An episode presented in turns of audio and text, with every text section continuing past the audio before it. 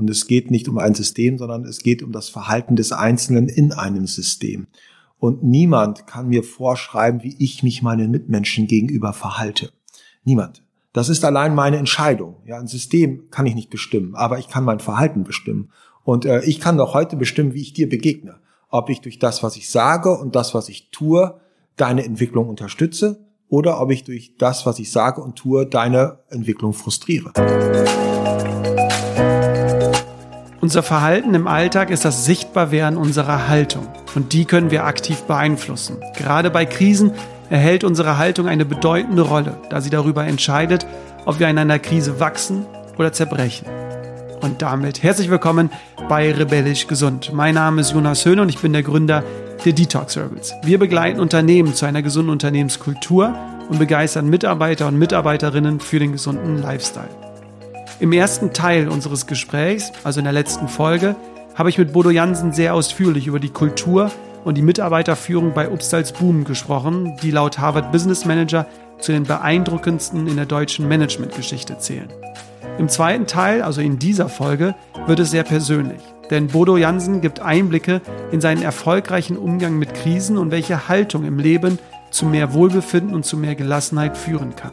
Denn als Entführungsopfer Sohn eines verstorbenen Vaters beim Flugzeugabsturz und als ungeliebter Chef bei der Upsals Boomkette kennt Bodo Jansen ganz gut Krisen und weiß sie aber auch zu nutzen. Du erfährst in dieser Folge konkret, wie wir gestärkt aus Krisen gehen können, wie ich mit meiner Haltung positiv mein Verhalten beeinflussen kann, wie wir Wertschätzung gegenüber anderen Menschen leben können, wieso Führung eine Frage der Haltung ist, warum erst bedingungsloses Vertrauen wahre Identität schafft wieso nicht Termine, sondern Pausen den Tag strukturieren sollten, wie es gelingt, sein eigenes Ego zurückzustellen, wie Wertschöpfung durch Wertschätzung gelingen kann, wieso die Stille mehr ist als nur eine Meditation, wieso wir uns selbst schaden, wenn wir alles verzwecken, also etwas machen um zu, wie wir es schaffen, Kontrolle abzugeben, warum Stille Wandel bedeutet? Und wie die Unternehmenskultur und die Mitarbeiterführung von morgen aussieht.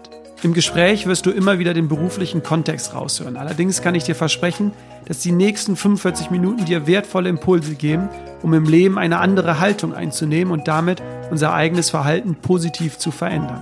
Sei gespannt und ganz viel Spaß mit dieser Folge. Rebellisch gesund.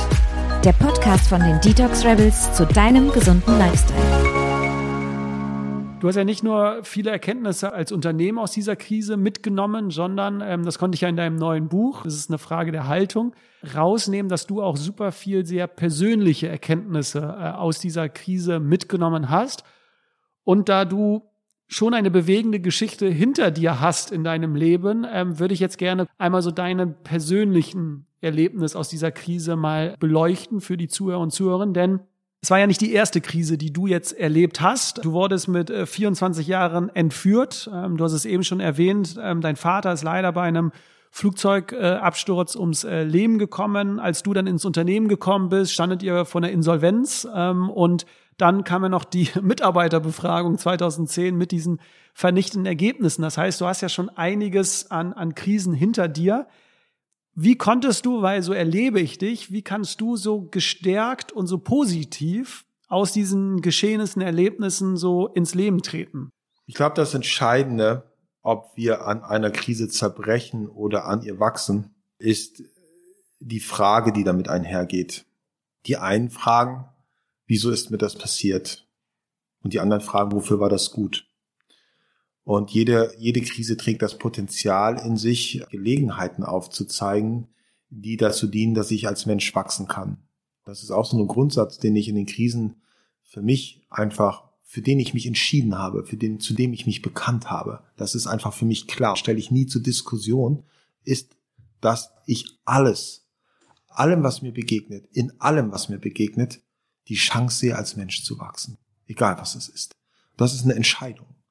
Und ich glaube, das ist das auch Entscheidende, dass wir Entscheidungen im Leben treffen, wie wir uns zu den Dingen einstellen oder nicht.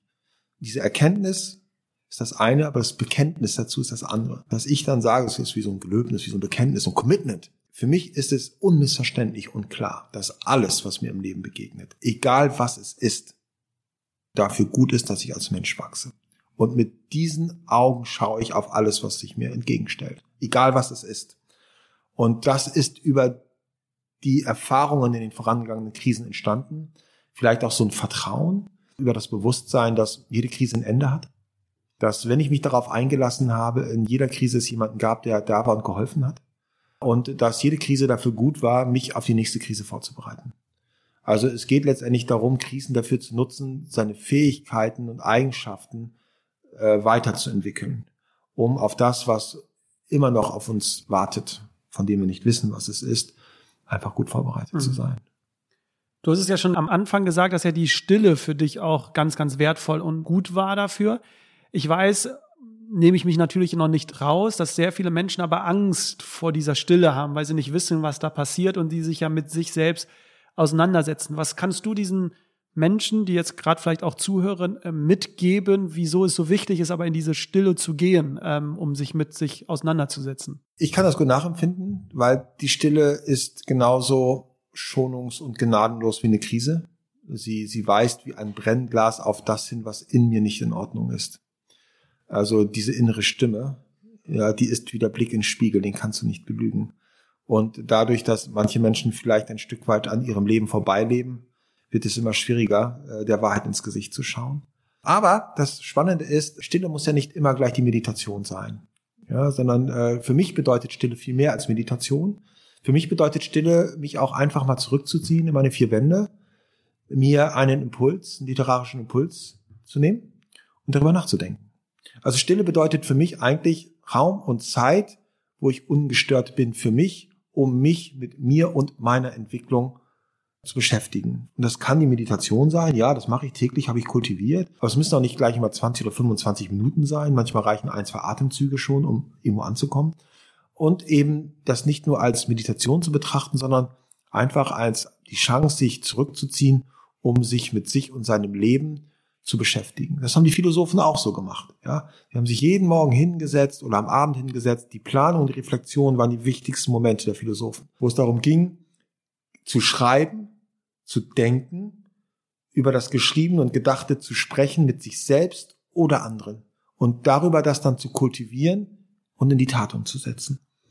Und das ist das, was ich für mich im Morgenritual kultiviert habe. Ich gehe in die Stille.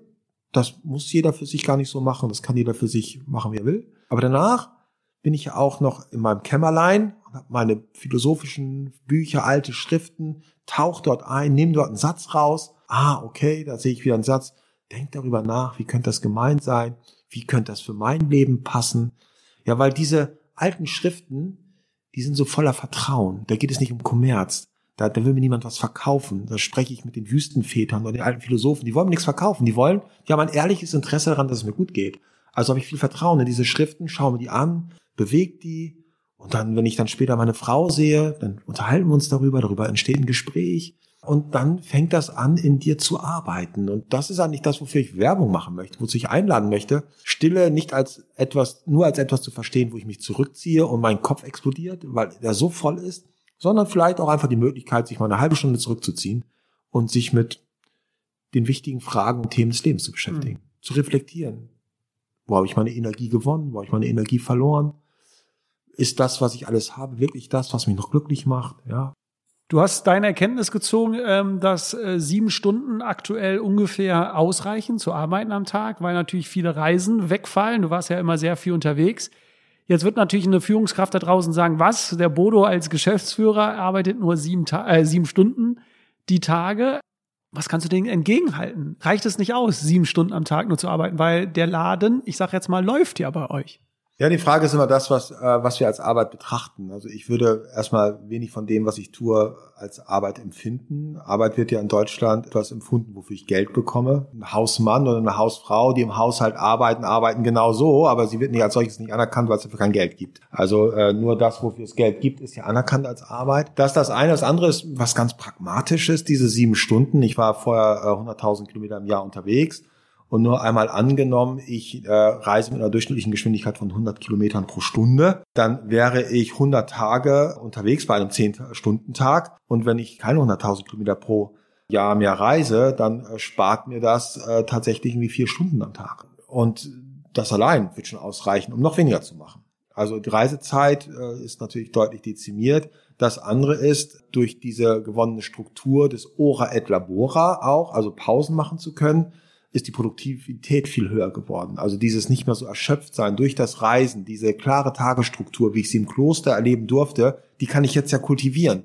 Ja, weil ich weiß, ich bin in Emden, ich bin bei der Familie, morgens, mittags, abends essen, Pause, meditieren. Es ist sehr klar strukturiert. Und aus, wenn die Pausen den Tag strukturieren und nicht die Termine, dann ist der Energielevel ganz anders und du bist für die verbleibende Zeit wesentlich produktiver. Letzte Frage und dann kommen wir zum großen äh, letzten Kapitel, so ein bisschen um auch in die Zukunft mal zu schauen. Du hast gesagt, dein Credo ist ja, du möchtest glückliche Menschen sehen, beziehungsweise du möchtest dazu beitragen, dass Menschen glücklich werden können. Das war ja nicht immer schon dein Ziel. Ne? Mal, also das sagst du ja auch ganz offen und ehrlich, dass dein Ego sehr im Vordergrund stand. Ne? Du hast die Scheinwerfer gesucht, du wolltest Aufmerksamkeit und und und. Und ich würde sagen, es gibt sehr viele Führungskräfte da draußen und Mitarbeiter, Mitarbeiterinnen, die auch ein sehr großes Ego haben, was oft hinderlich ist in Zusammenarbeit mit anderen Menschen und, und, und. Wie wirst du, um so ein bisschen vielleicht praktisch zu werden, wie hast du da diesen Schalter umgelegt, dass du dieses Ego zurückstellen konntest? Kannst du da jetzt, wenn du rückblickend da irgendwas festmachen, um vielleicht dem einen oder anderen da draußen den ersten Schritt zu ermöglichen? Dieser Weg zum Ego führt ja letztendlich über die Zwischenstation Delphi. Das heißt also der Tempel von Delphi, äh, ja, erkenne dich selbst. Und die Antwort auf die Frage, wieso bin ich, wie ich bin?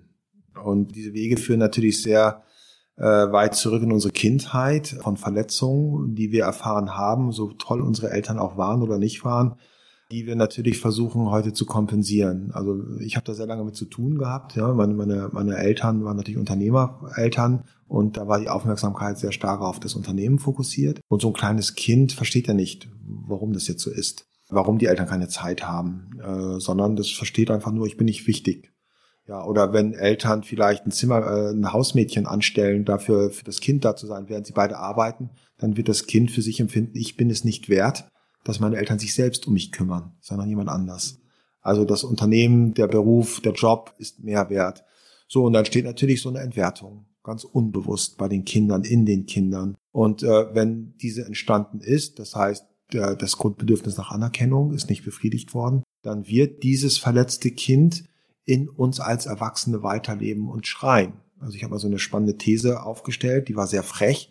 Ja, die Anzahl, die Anzahl der Überstunden einer Führungskraft ist nur Ausdruck ihrer Unfähigkeit, sich selbst und andere zu führen. Es hat einen bösen Aufschrei gegeben, aber die Frage ist immer, wieso machen wir Überstunden? Wieso meinen wir uns immer beweisen zu müssen? Wieso drehen wir uns ständig um uns selbst? Ja, äh, wieso wollen wir uns immer selbst optimieren? Das ist letztendlich der Schrei eines kleinen Kindes, das in uns wohnt und unbefriedigt ist. Nun können wir die Vergangenheit nicht zurückdrehen, aber wir können uns damit beschäftigen und äh, das verstehen. Also die Wüstenväter sprechen von den sogenannten Dämonen oder den Leidenschaften eben. Das sind so Hausfreunde, ne? Also unsere verletzten Kinder sind Hausfreunde. Ich kann sie zu Hausfreunden machen. Ich kann sie erkennen. Aha, du bist da. Da schreit gerade dieses ungeliebte Kind und ich ich gebe dir jetzt das, was du brauchst. Und das ist die Antwort auf die Frage. Ja, für diese Führungskräfte. Der Weg führt über den Weg der Selbsterkenntnis. Also die Wüstenväter sind dafür vor 2000 Jahren in ihre Kellions gegangen, in das Getis, eine Wüste südlich von Ägypten, um in vollkommener Stille sich diesen Leidenschaften, diesen Dämonen, diesen schreienden Kindern zu widmen, um ihnen gut zu begegnen. Man spricht ja auch davon, äh, ja, Demut. Demut ist der Mut, in die Tiefen seines Selbst hinabzusteigen und seinem Schatten ins Gesicht zu gucken. Und wir müssen uns erst durch diesen Schmutz buddeln äh, um dann den Schatz zu finden, der in uns steckt. Und äh, ich glaube, das ist so ein bisschen philosophisch ausgedrückt, aber das ist die Ermutigung, die ich habe. Hey, fangt an, lernt euch zu verstehen. Fangt an, Fragen zu beantworten, wie, wieso verhalte ich mich, wie ich mich verhalte. Nicht um es zu verurteilen, um Himmels Willen, äh, sondern um es einfach nur zu verstehen. Und das, keiner von uns ist perfekt. Ja, und das äh, gibt zwei Dinge, damit dann umzugehen, auch wenn wir über Eltern sprechen äh, in dem Bewusstsein, dass niemand von uns perfekt ist, habe ich zwei Dinge, die ich immer berücksichtigen muss. Das eine ist immer zu versuchen, mein Bestes zu geben. Und ich glaube, dass jeder Mensch immer versucht, das ihm Mögliche zu tun, das Beste zu geben. In seiner aktuellen Situation. Das ist das eine. Das andere ist vergeben. Ja, Weil wenn ich dem Menschen zuspreche, dass er immer versucht, sein Bestes zu geben, und er kann es noch so versuchen, er wird nie perfekt sein. Er wird Fehler machen, dann fordert mich das dazu auf, Fehler zu verzeihen. Und dann wird wieder ein Schuh raus. Du sprichst mit ganz vielen Führungskräften aus der Wirtschaft, beziehungsweise, das hast du mir verraten, es kommen auch sehr viele Führungskräfte, Vorstandsmitglieder hier zu euch. Wenn wir jetzt mal den Blick in die Zukunft werfen. Ich hatte ja zu meinem im Intro erwähnt, dass Unternehmen und Menschen erkennen, dass so wie wir bisher gelebt haben, es nicht mehr weitergehen kann. Viele sind sich noch nicht so sicher, wo geht die Reise hin, wie wird dieses wie. Du guckst ja auch immer sehr gerne über den Tellerrand hinaus. Was würdest du jetzt sagen, wenn wir so ein bisschen einen Schritt weiter denken? Wohin sollen und können sich Unternehmen, also Unternehmenskulturen entwickeln, um mehr das Wohlergehen, die Gesundheit der Mitarbeiter ins Zentrum zu stellen? Also wie sieht so ein, so ein Führungsverhalten in der Zukunft aus? Was muss vielleicht da auch passieren, dass so ein Umdenken in der Gesellschaft im, im Wirtschaftskontext auch passiert? Ja, letztendlich den Weg zurück von der Ergebnis in die Erlebniswelt zu finden.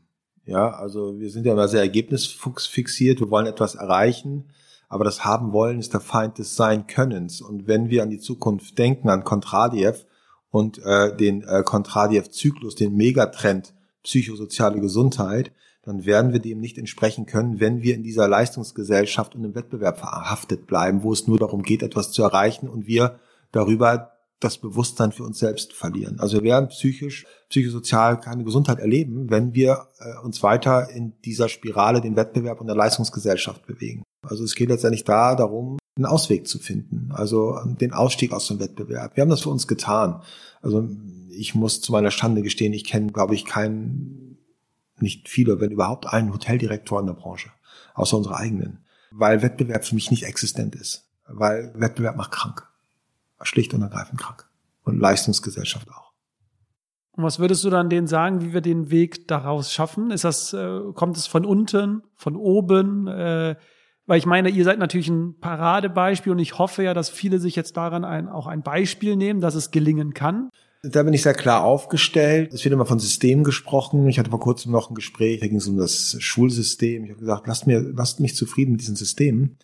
Darum geht's überhaupt gar nicht, äh, denn letztendlich ist der Einzelne verantwortlich dafür. Und es geht nicht um ein System, sondern es geht um das Verhalten des Einzelnen in einem System. Und niemand kann mir vorschreiben, wie ich mich meinen Mitmenschen gegenüber verhalte. Niemand. Das ist allein meine Entscheidung. Ja, ein System kann ich nicht bestimmen, aber ich kann mein Verhalten bestimmen.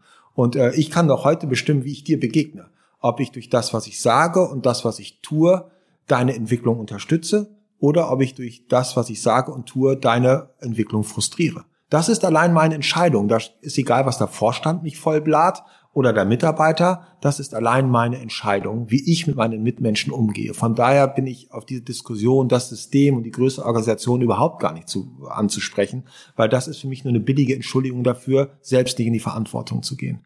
Äh, und das ist das, wofür ich stehe, dass Menschen selbst in die Verantwortung gehen. Und das erlebe ich auch in Unternehmen. Das sind immer die Einzelnen, die dann tatsächlich etwas in Bewegung bringen. Und solange ich äh, nur darauf warte, dass die anderen was tun, äh, wird eh nichts geschehen. Ja, und äh, das ist für mich einfach nur Ausdruck übelster Bequemlichkeit, wenn jemand sagt, ja, aber mein Chef.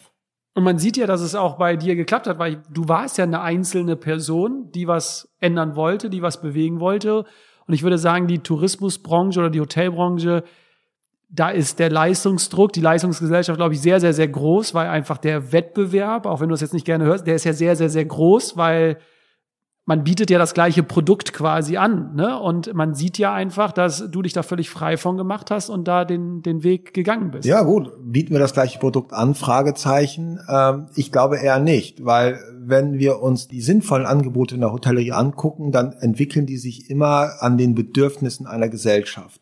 Und äh, wenn ich an Oma Janssen denke, die Ponys vom Immenhof, ja, vor 70 Jahren, dann war das natürlich aus den Trümmern herauszukommen, die heile Welt zu erleben. Das war das Bedürfnis. Aber wenn wir jetzt mal in diese psychosoziale Gesundheit reingehen, äh, dann wird das Bedürfnis der Zukunft nicht mehr darin liegen, fett und feudal fressen zu können und sich den Luxus in den Hintern zu schieben, sondern dann wird das Bedürfnis darin liegen, gelingende Beziehung zu gestalten. Und das ist dann die, die Fähigkeit der Mitarbeiter, derer sie Herr sein müssten, nämlich dazu in der Lage zu sein, Beziehungen zu gestalten, Freund zu sein für jemanden, der bei mir zu Gast ist Und zwar ein ehrliches Interesse an den Menschen zu haben, wer er ist, was er will und wie er wachsen kann. Das ist das eine. Und wenn ich an das Angebot denke, wir haben ja kurz vor der Pandemie ein Hotel eröffnet. Das ist gar kein Hotel mehr.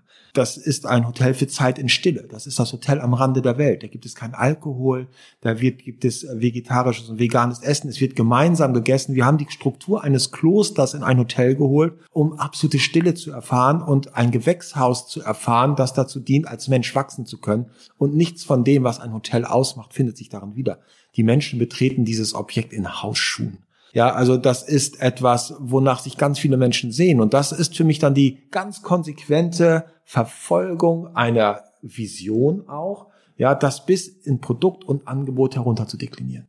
Wo ich Gänsehaut bekommen habe und ich hoffe, dass du es äh, für die Zuhörer und Zuhörer wiedergeben kannst, war, als es darum ging, dass ihr ein gemeinsames Anliegen äh, geschafft habt in eurem Unternehmen und dann eine ähm, Putzfrau beziehungsweise Housekeeping dann davon erzählt hat, warum sie jetzt das Bett so schön macht, weil sie genau weiß, was mit dem Gewinn des Unternehmens passiert. Ich hoffe, du weißt, auf welche Geschichte ich hinaus möchte. Vielleicht magst du das mal beschreiben und dann auch erklären, wie wichtig dieses gemeinsame Anliegen in diesem Unternehmen ist, dass das für alle Menschen klar ist. Ja, aber das gemeinsame Anliegen besteht ja darin, Menschen zu stärken. So, und es ist ja die Frage, äh, hohe Gewinne sind ja nicht das Problem, ja. Äh, die können wir ja gerne machen. Die Frage ist, worauf verwenden wir diese hohen Gewinne? Und wenn der Mitarbeiter für sich weiß und erkennt und das Vertrauen darauf hat, dass wir diese Gewinne darauf verwenden, Menschen zu stärken, das Gemeinwohl zu stärken, dann kommt er eben nicht nur um Geld zu verdienen, sondern auch in dem Bewusstsein, dass er mit dem, was er tut, etwas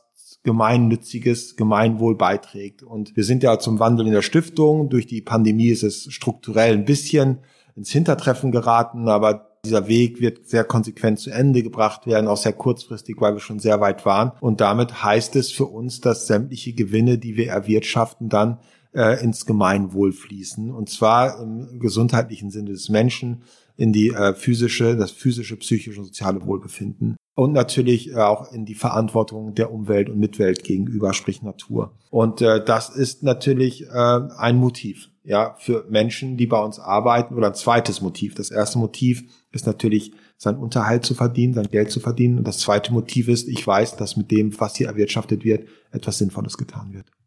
Und das war jetzt in dem Fall, ich weiß noch, es wurde gefragt, warum sich jetzt die Putzfrau so viel Mühe macht mit diesem Bett. Und äh, sie hat ja dann geantwortet, weil je mehr ausgelastet ihr seid, je mehr Hotelgäste da sind, desto mehr Schulen können in Ruanda gebaut werden. Und das war als ich das so gehört habe, dachte ich so, das ist ja genau das, worum es ja geht. So dieses, ich mache etwas, weil ich weiß, dass daraus etwas so Schönes äh, geschieht und ich mache das jetzt nicht, weil ich sonst von meinem Chef irgendwie eins über den Kopf bekomme, weil ich das Bett nicht schön gemacht habe, sondern ich mache das, weil ich weiß, davon wird was ganz Tolles Schulen in Ruanda gebaut. Das, was damit einhergeht für die Mitarbeiter, ist, ich bin bedeutsam. Ich bin wichtig.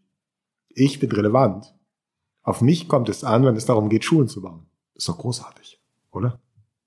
Ich finde, das passiert, ich krieg jetzt schon wieder Gänsehaut, wenn du mir das so erzählst, aber dass das zu selten in der Wirtschaft da draußen passiert, dass einfach den Menschen, die in einem Unternehmen arbeiten, egal welche Position, nicht diese Wertschätzung entgegengebracht wird. Und natürlich, wenn ich die Wertschätzung auf der Arbeit nicht bekomme, wie möchte ich denn dann noch ein gesundes Leben führen? Ne? Also wir müssen ja da nicht über Ernährung, Bewegung, Schlaf sprechen, wenn ich nicht dieses Gefühl habe, ich bin hier was wert und ich trage zu etwas bei. Ja, das, das Thema Wertschätzung, das, das würde ich noch erweiterter fassen. Das eine ist ja Liebe für Leistung, die Wertschätzung für das, was die Menschen leisten und tun, so sinnvoll es auch ist, ja.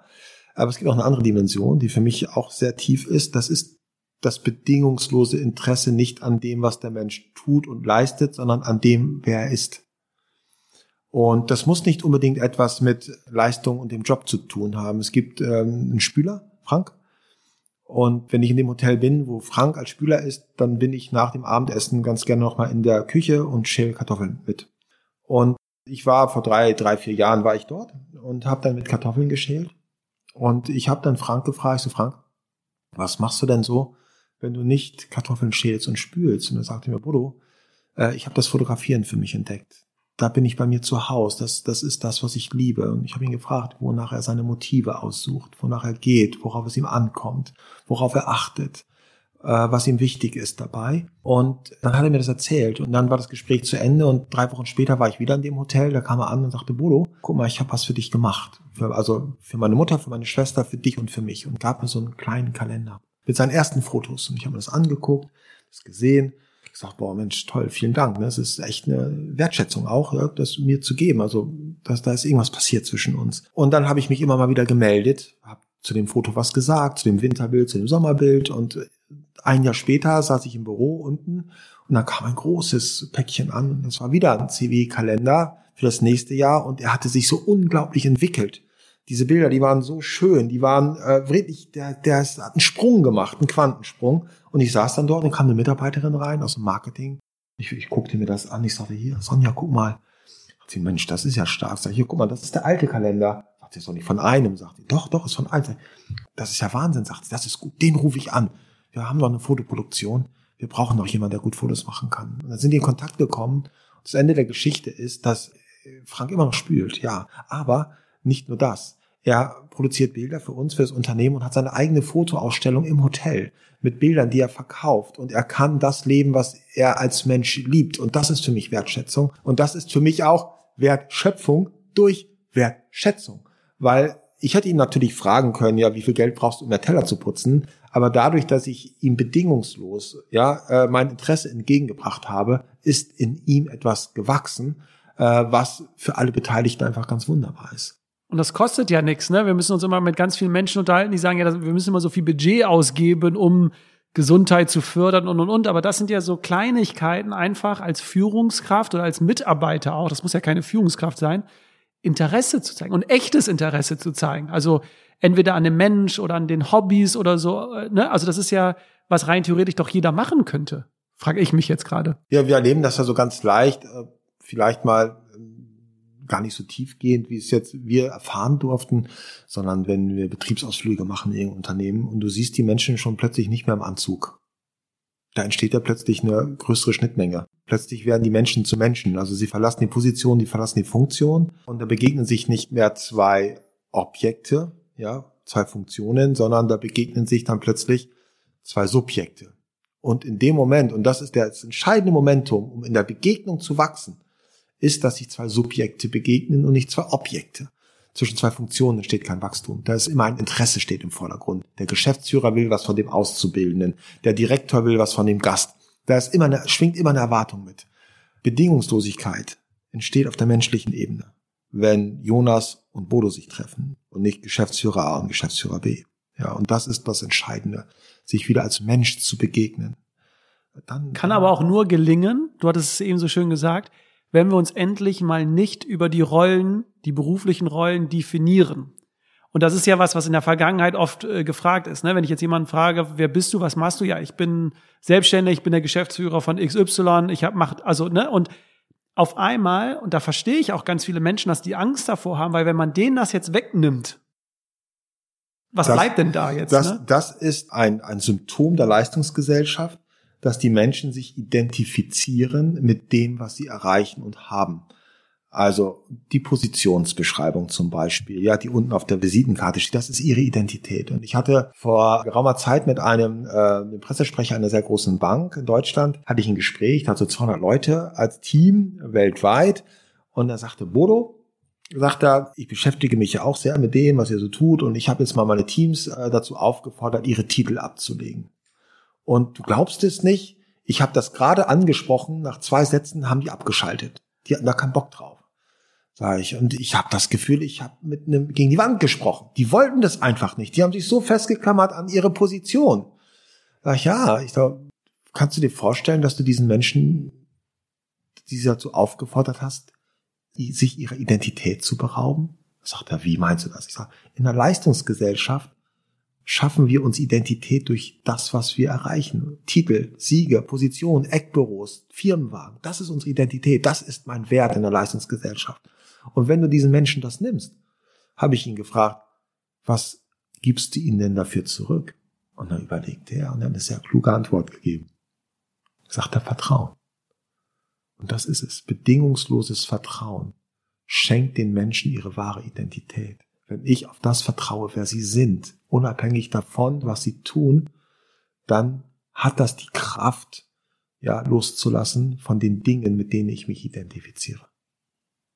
Ich lasse es mal kurz äh, sacken, äh, weil äh, du das auf den Punkt gebracht hast. Du hast wundervolle Sätze schon gesagt, du hast einige ja schon im Podcast erwähnt, du hast aber auch mal, ich habe es mir mal aufgeschrieben, in dem Buch geschrieben, wenn Wissen Macht ist, kann keine Innovation entstehen. Darauf ist ja auch bezogen so das Führungsverhalten, weil viele Führungskräfte denken, sie haben das Allheilwissen, ne? und wenn sie das Wissen haben, haben sie diese Macht. Du sagst, dann entsteht keine Innovation. Vielleicht kannst du uns das kurz erklären, wieso, weshalb, warum. Und dann meine anschließende Frage, vielleicht kannst du die dann mit beantworten, ist, ist dann die Zukunft, dass Führungskräfte nur noch Coaches, nur noch Wegbegleiter sind? Also Wissen ist Macht kommt ja aus einer Zeit, wo ich äh, mir sicher sein wollte, dass an meinem Stuhl nicht gesägt wird. Ich habe also Wissen für mich bewahrt. Äh, alle mussten mich fragen, kann auch aus einem verletzten Kind heraus entstehen. Ich weiß was und alle müssen mich fragen. Das vermittelt mir das Gefühl, ich bin wichtig, ich bin etwas wert. Also war das letztendlich auch so der wahrscheinlich missglückte Versuch der Selbstheilung. Ne? Wenn wenn ich jetzt äh, Wissen ist Macht. Äh, letztendlich geht es ja um die Macht. Und wenn ich an die Führung der Zukunft denke, dann geht es weniger darum, selbst machtvoll zu sein, sondern Menschen dazu ermächtigen, etwas zu tun. Und da muss ich natürlich alles geben, was ich habe. Und dann muss ich alles teilen, was ich weiß. Äh, denn äh, wenn das Wissen an einer Zelle, Stelle zentriert wird, dann ist das Risiko auch einfach zu groß, dass alles von einer Person abhängt und alles kaputt geht. Und da kommen wir dann ja schon von diesem Wandel von der Pyramide zum Netzwerk.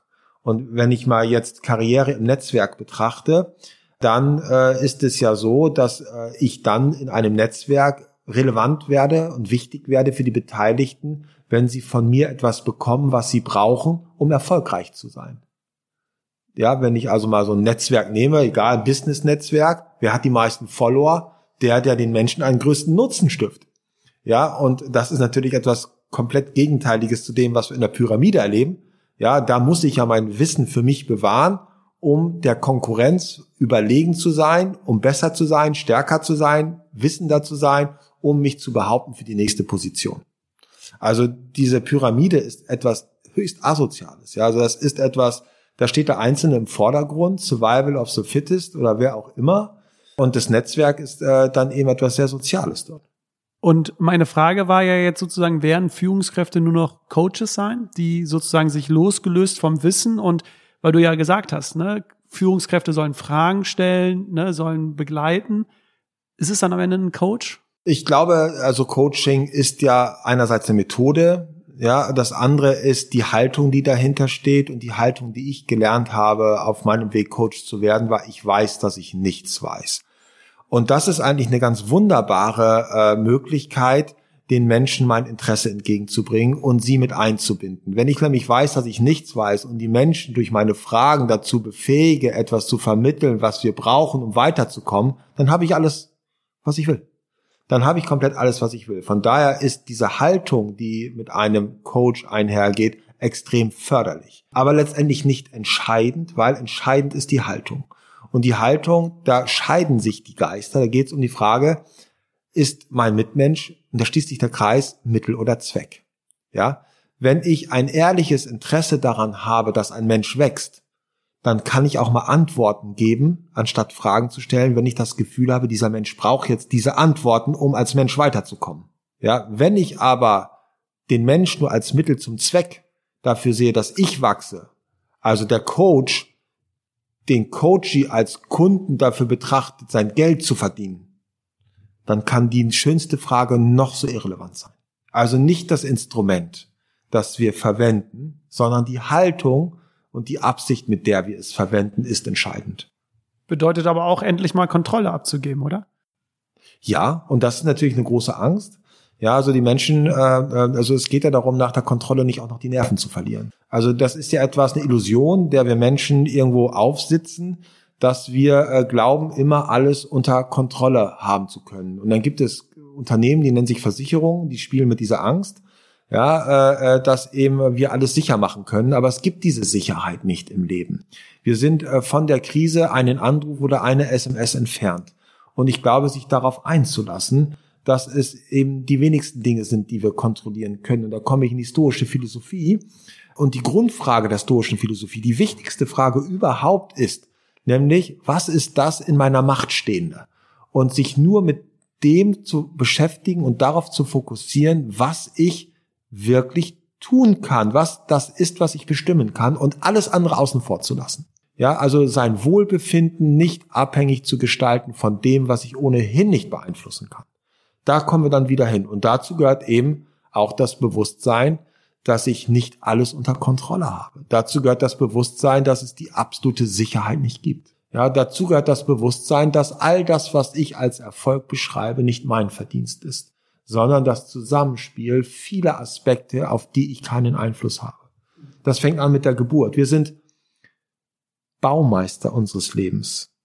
Aber wir haben keinen Einfluss darauf, welches Baumaterial uns zur Verfügung gestellt wird. Ja. Es geht wie beim Skatspiel, beim Kartenspielen. Wenn wir ein Kartenblatt bekommen, dann haben wir keinen Einfluss darauf, welches Blatt das ist. Aber unsere Verantwortung und Freiheit besteht darin, das Beste aus diesem Blatt zu machen. Und das ist das, worauf es ankommt.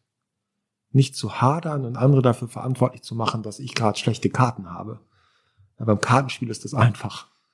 Ja, sondern einfach zu sagen, hey, ich habe die Verantwortung, aber auch die Freiheit. Das Beste aus dem zu machen, was sich mir hier gerade offenbart. Egal was es ist. Ob es Corona heißt, ob es Entführung heißt, ob es Flugzeugabsturz heißt. Es ist meine Freiheit und meine Verantwortung, das Beste aus dem zu machen, was das Leben mir beschert. Und das Vertrauen vielleicht auch darin, dass das Leben mir nur das beschert, was ich auch gebrauchen kann auch wenn es mir gerade nicht schmeckt. Das Schöne ist an diesem Gespräch, was ich so, so mitnehme, um das jetzt auch mal vielleicht aus meiner Sicht als Zusammenfassung und vielleicht äh, kannst du es dann bestätigen oder auch ergänzen. Man, man sieht an eurem Weg so schön, dass es geht ja darum, welche Rahmenbedingungen kann ein Unternehmen schaffen, damit ein Mitarbeiter, eine Mitarbeiterin volle Potenzial entfaltet, gesund und glücklich ist. Und ich finde so auf der einen Seite gibt es halt die Aktionen und die Projekte, die man machen kann, sei es jetzt ne, die Schulen in Ruanda, sei es euer Gipfel äh, besteigen, sei es euer Curriculum, also Vorträge, sei es zu andere Zusammenkünfte. Das ist ja so dieser eine Bereich. Und ich finde, heute hast du, und deswegen war ich auch sehr froh, mit dir dieses Gespräch zu führen, weil es gibt ja auch diese andere Seite. Es gibt diese andere Seite im Stichwort Verhalten. Was können wir in einem menschlichen Miteinander, was können wir da schon alles eigentlich machen, um einen Menschen glücklich zu machen, um ihm dabei zu helfen, in dem Tun aufzugehen, weil ich bin ja felsenfester Überzeugung, Menschen, die fröhlich und glücklich und, und, und zufrieden sind, die werden es einfacher haben, einen gesunden Lifestyle zu leben, als ein Mensch, der völlig frustriert ist und Sachen macht, weil er sich ablenkt, ne, äh, und und und. Also würde es mir ja recht geben. Es gibt ja diese zwei Seiten dieser Medaille und, und ihr habt sehr großen Fokus auf die eine Seite gelegt, aber das ist ja ein Zusammenspiel aus diesen. Ne? Das nur so als, das habe ich jetzt nochmal so als Reflexion so mitgenommen und finde das so schön, dass das in diesem Gespräch auch so deutlich geworden ist, dass es viele Sachen gibt, die kosten nichts. Es ist nur eine Frage, da sind wir schon wieder, eine Frage der Haltung, des Verhalten. Ja, das Verhalten entsteht ja aus der Haltung. Also das Verhalten ist ja nur ein sichtbar werden der Haltung. Und äh, äh, Verhalten kann jeder. Und das ist das Schöne daran, äh, dass es gehört zu den ganz wenigen Dingen im Leben eines Menschen, die, über die er bestimmen kann. Also das Verhalten. Ja. Es gibt ja nur die Entscheidung, über die ich bestimmen kann und das Verhalten, über das ich bestimmen kann. Alles andere kann ich nicht bestimmen. Und das ist eine wunderbare Chance. Ich habe äh, hab ja erwähnt, eine ganz kleine Überraschung äh, zum Ende. es ist ein kleines Entweder-Oder-Quiz, also wo ich äh, zwei Begriffe, vielleicht kennst du es ja, äh, ein schnelles Interview, aber ich würde mich natürlich auch interessieren, warum du dich dann für die Antwort entschieden hast. Bevor wir zu diesem Quiz kommen, eine abschließende Frage. Wir sind ja die Rebellen und unsere Haltung ist, wir müssen im Leben nicht immer mehr machen, sondern einfach nur etwas anders machen. Was wünschst du dir jetzt für die Zukunft, was Menschen zukünftig anders machen? Was ist so vielleicht diese eine Sache, was du dir wünschen würdest?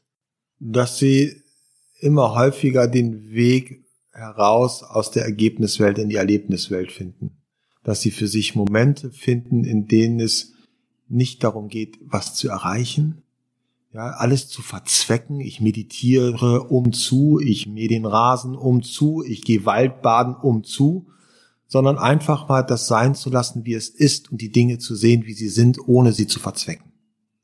Zu sein, einfach zu sein. Und es zu genießen. Stimmt, das hattest du in deinem Buch, dieses Zweckfrei, da habe ich mich selbst auch mal wiedergefunden. Du hast es mit dem Thema Angeln dort äh, beschrieben und ich dachte, das ist natürlich auch in der Achtsamkeitsszene oder generell in diesem äh, Bereich, dass viele anfangen zu meditieren, weil sie etwas dadurch erreichen wollen, weil es jemand gesagt hat, weil, ne, und deswegen. Und das ist der erste fette Brocken, den die sich in den Weg Ja. legen. Ich meditiere um zu. Nein, bitte nicht. Meditiere einfach. Mach Atemübungen. Linkes Nasenloch, ne, rechtes Nasenloch. du machst es für dich sozusagen, weil Ja. es dir gut tut. Du musst niemandem was beweisen. Du musst weder dir noch anderen was beweisen. Es zu tun, um es zu tun. Jetzt kommen wir zu diesem Entweder-Oder-Quiz. Also äh, schnelle Frage von mir, schnelle Antwort von dir und dann eine kurze Erklärung, warum du dich äh, dafür entschieden hast. Powerbank oder Powernap? Powernap. Weil die kurze Auszeit, die regelmäßige kurze Auszeit dir einfach dein Energielevel hochhält. Highspeed oder Low Carb? Low Carb. Low Carb einfach, äh, weil ich äh, für mich das Gefühl habe, dass äh, Low Carb als Ernährungsmuster mir viel Energie schenkt. Brainstorming oder Brain Food? Brainstorming. Brainstorming, weil mein Kopf ist so aktiv, meine Frau lacht sich immer schlapp, wenn ich durchs Haus renne äh, und mir mal wieder einen Gedanken aufschreiben muss. Und ich, kurze, das muss eine kurze Geschichte, weil die ist lustig. Äh, ich stand vorgestern unter der Dusche, also jeden Morgen stehe ich unter der Dusche. Dann stand ich unter der Dusche und dann kam ich unter der Dusche raus und da kommen immer irgendwelche Gedanken. Und mein Motto ist, oder meine Methode ist, wenn ich einen Gedanken habe, dann muss ich ihn aufschreiben. Ja? Also meine Frau und meine Kinder lachen sich schon schlapp. Und dann kam ich aus der Dusche und sie wollten mir was erzählen, irgendwas Wichtiges. Ich so, Moment, stopp. Ich muss kurz runter. Und sie sagte, stopp. Sag jetzt nicht, du willst den Gedanken aufschreiben, sondern sag einfach, du willst nackt durchs Haus rennen. aber das ist so Brainstorming. Also da ist immer also natürlich gesteuert, aber wenn ich es zulasse, dann ist da mächtig was los. Was war der Gedanke? Willst du ihn teilen? Ja, das war dieser Gedanke mit dem Selbstzweck. Also das, äh, also zwei Gedanken waren das. Das war einmal Selbstführung nicht als Selbstzweck zu betrachten, sondern dass Selbstführung erst dann seinen Sinn erfüllt, wenn ich die gemachten Erfahrungen mit anderen Menschen teile. Punkt eins ist.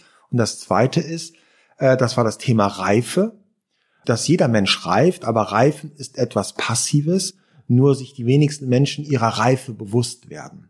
Und es darum geht, die Menschen dabei zu unterstützen, sich ihrer Reife bewusst zu werden, weil jeder von uns Mensch macht Erfahrungen, jeder Mensch von uns trägt eigentlich alles in sich, nur die wenigsten Menschen sind sich dessen bewusst. Also besteht die Aufgabe einer Führungskraft darin, die Menschen dabei zu unterstützen, sich ihrer schon bestehenden Reife bewusst zu werden. Online oder offline? Offline. Offline. Äh, es gibt für mich eine klare Regel. Klar gibt es ab und zu Ausnahmen, aber es gibt einfach eine Offline-Zeit und das ist für mich die Zeit, die eigentlich die gute ist. Meeting oder Me-Time? Me-Time. Äh, Me-Time deshalb, weil äh, ich jeden Morgen äh, eine Verabredung mit mir selbst habe und die ist heilig. Und das ist auch die Zeit, in der ich das verarbeiten kann, was im Meeting entsteht. Ohne die Me-Time würde das, was im Meeting entsteht, verpuffen. Message oder Massage? Massage. Seelenmassage. Und die letzte Frage kann ich, glaube ich, schon selbst für dich beantworten, aber äh, der frühe Vogel fängt den Wurm oder der frühe Vogel kann mich mal. Der frühe Vogel fängt den Wurm. Ja.